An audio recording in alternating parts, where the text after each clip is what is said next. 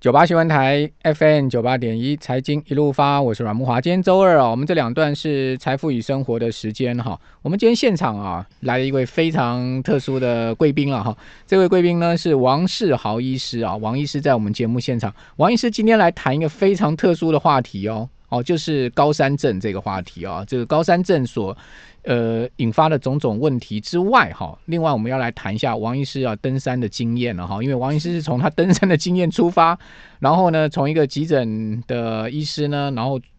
呃，现在目前是一个专业的哈，等于可以讲说是呃综合型的哈，高山方面哈，这个旅游方面综合型的一个呃各方面都。可以做咨询，也可以做健检的医师啊。那王医师出了一本书啊，就是如果听众朋友看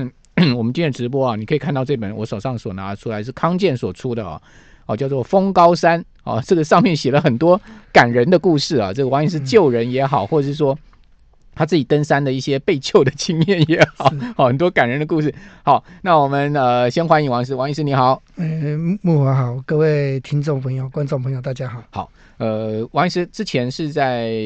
林口长庚林口有当七年了，我看您书上讲七年的这个急诊是室急的诊医医师，师，对不是？对？好，那呃，王医师，为什么您会要写这本书呢？是因为您这个多年来登山啊，以及救人有感而发嘛？是因为我这 从大学二年级以来开始爬山，嗯那大学四年级被救， 那之后 从就是当急诊医师之后，又开始投入高山医学的研究，这样一路对走来二十几年，哦嗯那觉得说，哎、这个。这个过程当当中有一些研究成果，还有一些故事可以跟大家分分享。是那也可以当做就是就是许多喜欢爬山的朋友，或是说想要去爬山的朋友，可以做一个参考，这样呃，其实你喜欢爬山是因为你从小父亲带领你们嘛，哈，对不对？还是我们就常常去那个公园，呃，国家公园啊，或是说森林游乐区里面的步道去践行。 OK，所以你父亲也是一个登山爱好者。对他，他他其实现在退休了，他 哎，比我爬的还凶。 退休天天爬山就是对了。好是，然后你大学的时候加入登山社嘛，对不对？是。结果跟着这个同学去爬爬奇来山，是，好、结果呢，在奇来山遇到山难，是应该讲山难吗？还是不算山难呢？其应该就是嗯，呃，后来是被直升机救下来，这个经验先来讲一下哦吧。是其。其实那时候是在十二月中旬呐、那嗯哦如、蛮如冷的果哦如果是一一般台湾有在爬山的人应该知道，其实台湾真正要下雪都要到一月中二月的时候才会开始高山上会下雪。嗯那时候是十二月中旬，然后天气预报说有一个微弱的风面是干冷，嗯，那我们也准备好了一些冰喷的器材，然后去爬起来山，冰结爪果啊这对些东对西嗯对都准备了，结果在第二天的晚上开始下雪，而且一个晚上下了一公尺的雪，一公尺啊对，，然后我们就觉得说，哎，这个真的是干冷哇吗哦 那？不是把半个人埋起来？是我，们帐篷差点被压垮了。嗯对，然后结果当然这样一下子下这么多雪，当然就没没办法再继续走了，对甚甚甚至连撤退都没办法，因为是奇来山要翻过那个山顶，其实是一个岩石的地地地形。对，那当你积了一些比较松软的雪的话，是没没办法从上面爬下来的，嗯是，所以当时就只能够唯一的机会就是就是求救，嗯 哼，所以其实我们是受困了。 然后那一年冬天就只有下那一场雪， 你们运气也蛮好的，哎，不能结果你就被直升机吊挂下来，就是是吊挂就是上去救下来。你们是所有人都是坐直升机对，下来都吗，都走直机下下来。 OK，好，对所以你说然后你对那个空难救难队心存很大的感激之心，对不对？ 是，那我我就是本身真的是非常的感谢大家，然后我爸爸嗯也跟我也耳提面命说，以后如果说有机会，一定要嗯做一些就是报答社会的事情。结果你当兵的时候正好又又又抽到那个 那个就 是怎么那么巧？就是空军加一基地，然后一嗯去了第一天就跟长官报告说，我就是不晓得当时飞行的教官还还还有没有还有在有没有还在这样对子，然后他说嗯那个他刚好下个月就要退伍了，现在可以去找他，所以第一天就过去给他谢谢。哎，所以嗯你人生真的也充满了跟山很这个奇妙的际遇呢，对不对是？是好，结果后来呃，你退伍了就去考长庚的这个林口的长呃林口长庚的急诊室急的诊医师医师嘛，是哈，然后就呃，一个烂成绩居然可以被考 上，对对对，那个去的时候一直被考考官亏这样子。好好好是，哦好，因为你跟考官讲说你都在爬 山，所以对，不过我读跟他大讲学的时候成绩比较 差，是，我但是你笔试是一百 分，对对，我跟他讲说，哎，我都在爬山，没在读书，可是能够准时毕业，应该还还还算蛮厉害的。好好好好，然后最后，而且我我对他说我笔试一百分，嗯 对， 创了一个记录。好，那你就在呃长庚待了七年嘛，对不对是？好，那这七年期间有爬山吗？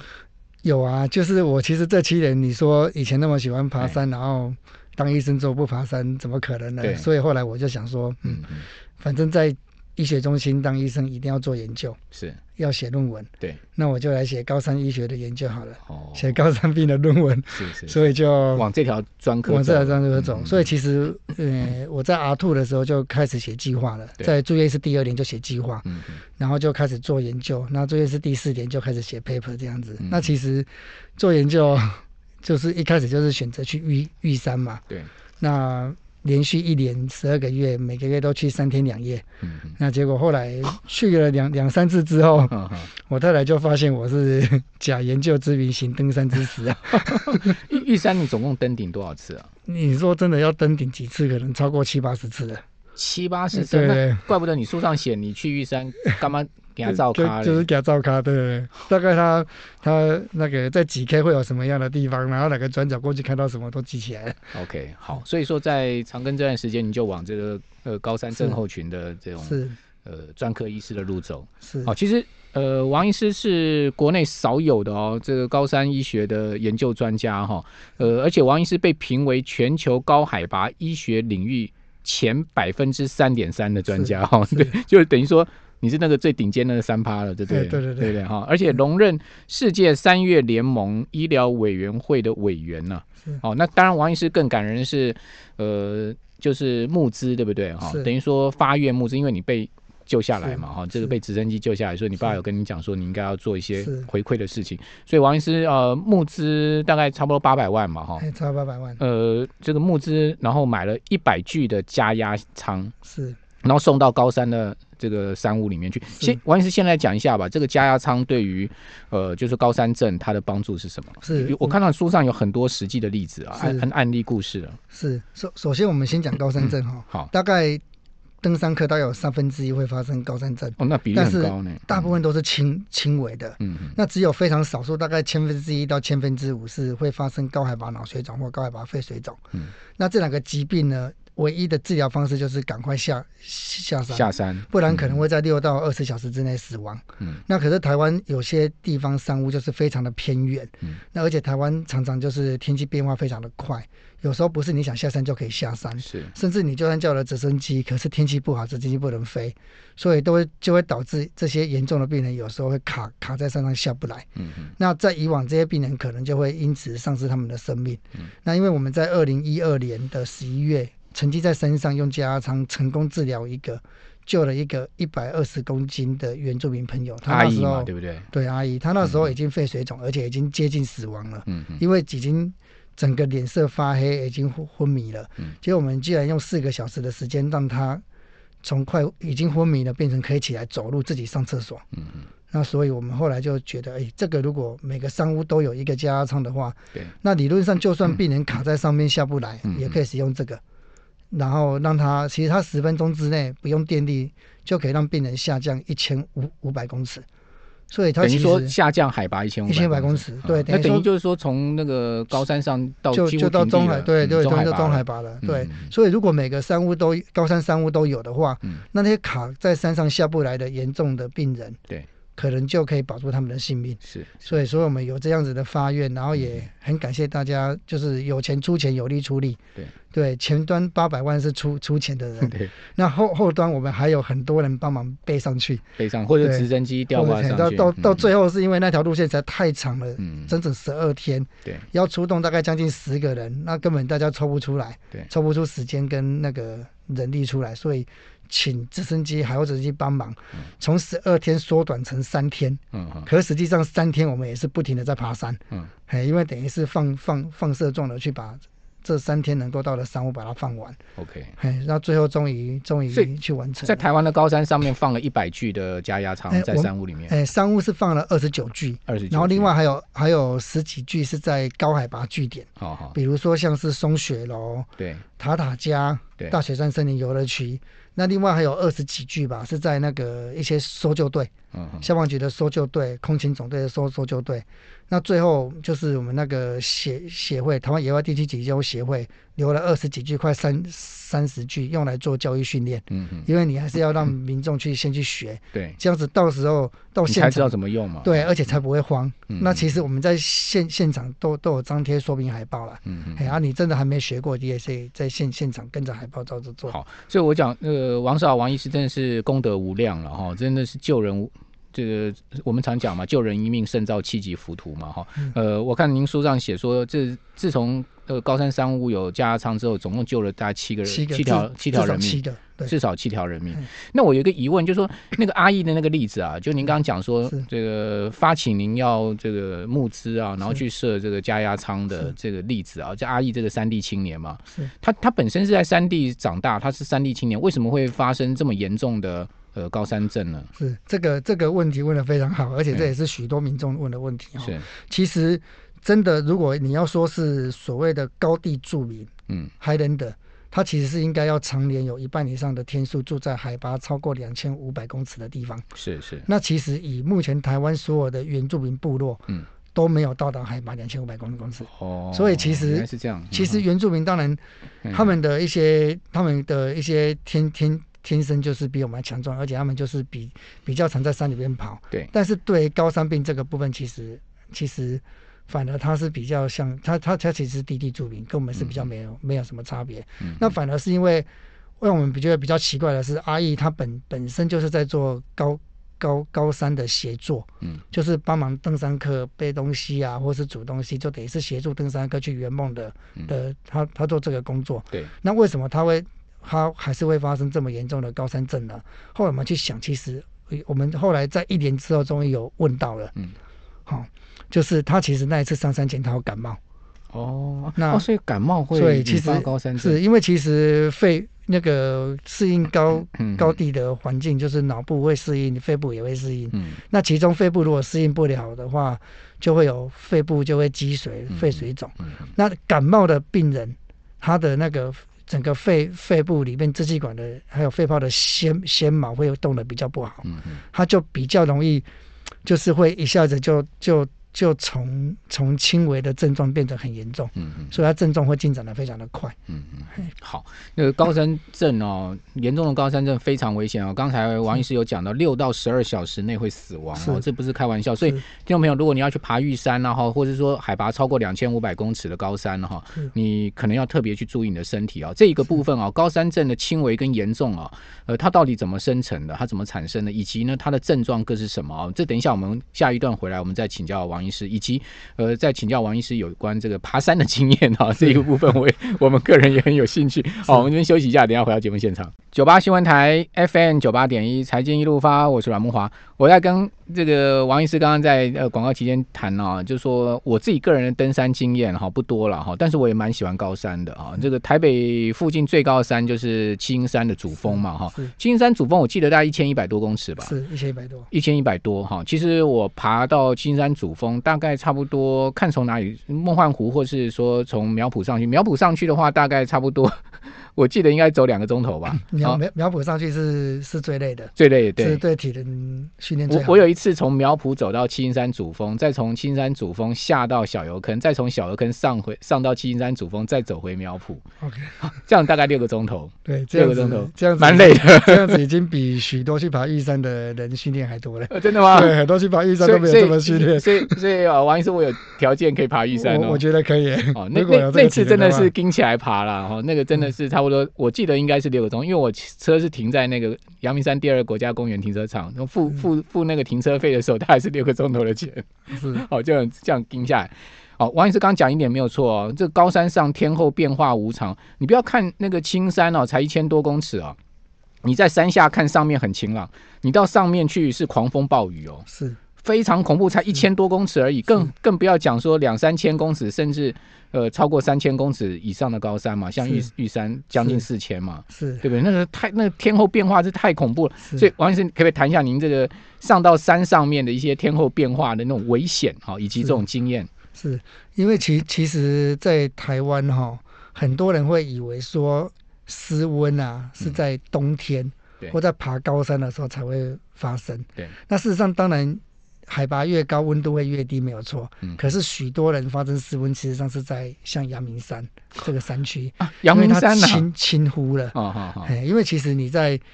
你如果是在春天或秋天梅雨季节的时候，嗯事实上只要下一下雨，那个温度都大概在十几度而已。嗯那在阳明山的话，如果你全身都湿透，嗯，然后衣服湿透十几度的话，其实它不断的把你的体温给带走带。走，嗯那你的体温只要低于三十五度，就介就已经进入失温，嗯嗯，甚至体温降到三十二度，那个就有生命的危险了。哦，是哦嗯所以，所以千万不要以为阳明山不会失温，其实会的。 ，OK，那也那事实上我们在准备登山的时候，嗯装备上的准备，我们只会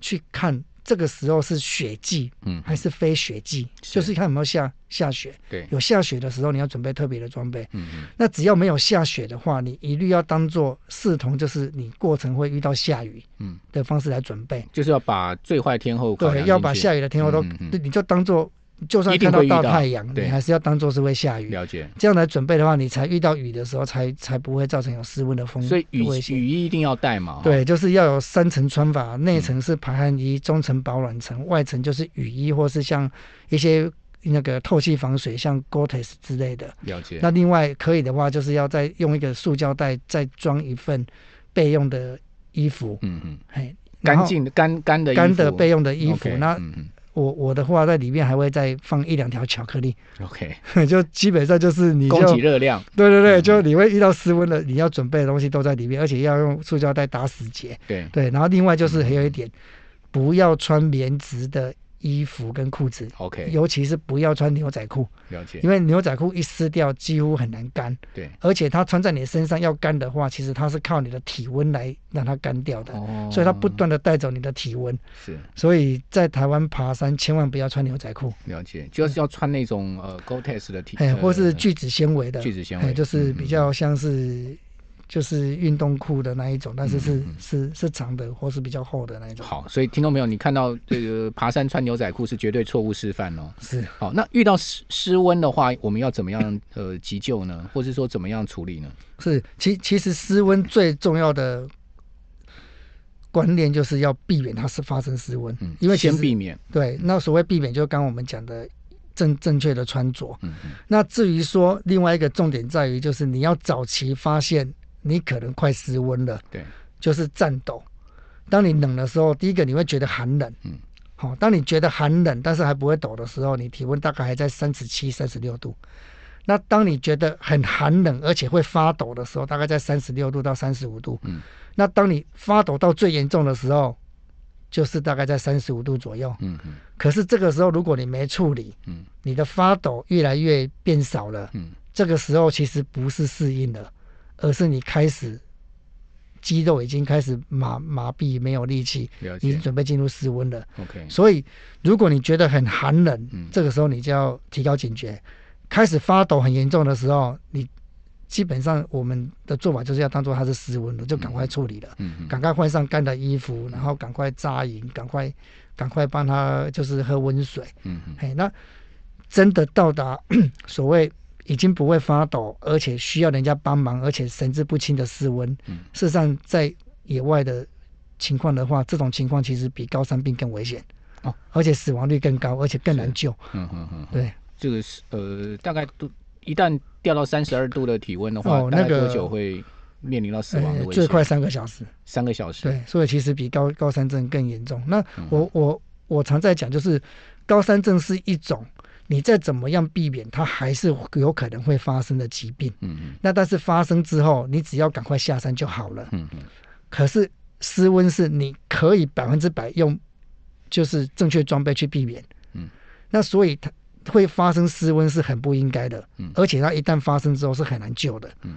OK，好，也就是说失失温这件事情，你只要有正确的装备跟观理论念，上应该可以应该是可以100%避避免对好，那所以说，呃，高山症因为是个人体质的问题，是所以有时候严重的高山症，你刚刚讲千分之几的那种。对，那个有时候你很难避免。好，那呃，轻微的高山症的症状是什么？好轻微高山症症状是头痛、嗯恶心、呕吐，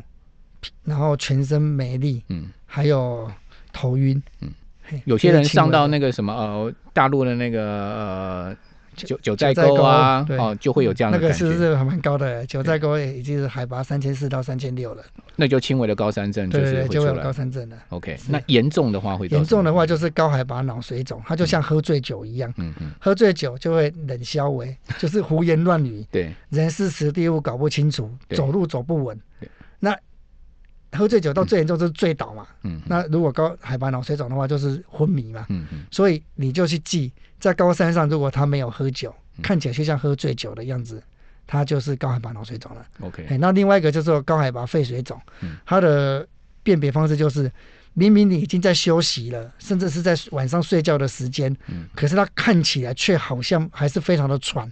呼吸困难，气喘吁吁的，嗯嗯好像是刚跑完步，或是刚爬完一个上坡一样，非常的喘，嗯，这就不合理了啊。是。那在高山上出现这种情况，那就是高海拔肺水肿了。了解，好，所以说这个呃脑水肿跟肺水肿的这个症状明显不同了哈是。好，那但这两种都是致命的哦。都致病的。 OK，好，那呃我们如果真的要去爬一个高山哈，比如是说像玉山哈是，或者说南湖大山是哈，或者说嘉明湖是好，或者说呃您书上有写到这些大山哈是，呃台湾这个百越了哈是，那我们该做什么样先前的准 备？好，是就比如说，呃，我知道王医师现在有一个专门门诊，也是在帮人做咨询跟提供这种体检之类的，对不对？是好，我们该做什么样的准备呢？是，第一个就是你要对你的路线非常的熟悉，嗯嗯第二个你要准备好正确的装备，嗯嗯那第三个就是你要对自己就是高山病的症状有哪些症状，你要自己先知道。要知道，嗯嗯因为永远都是早期发现、早期处置是最好的。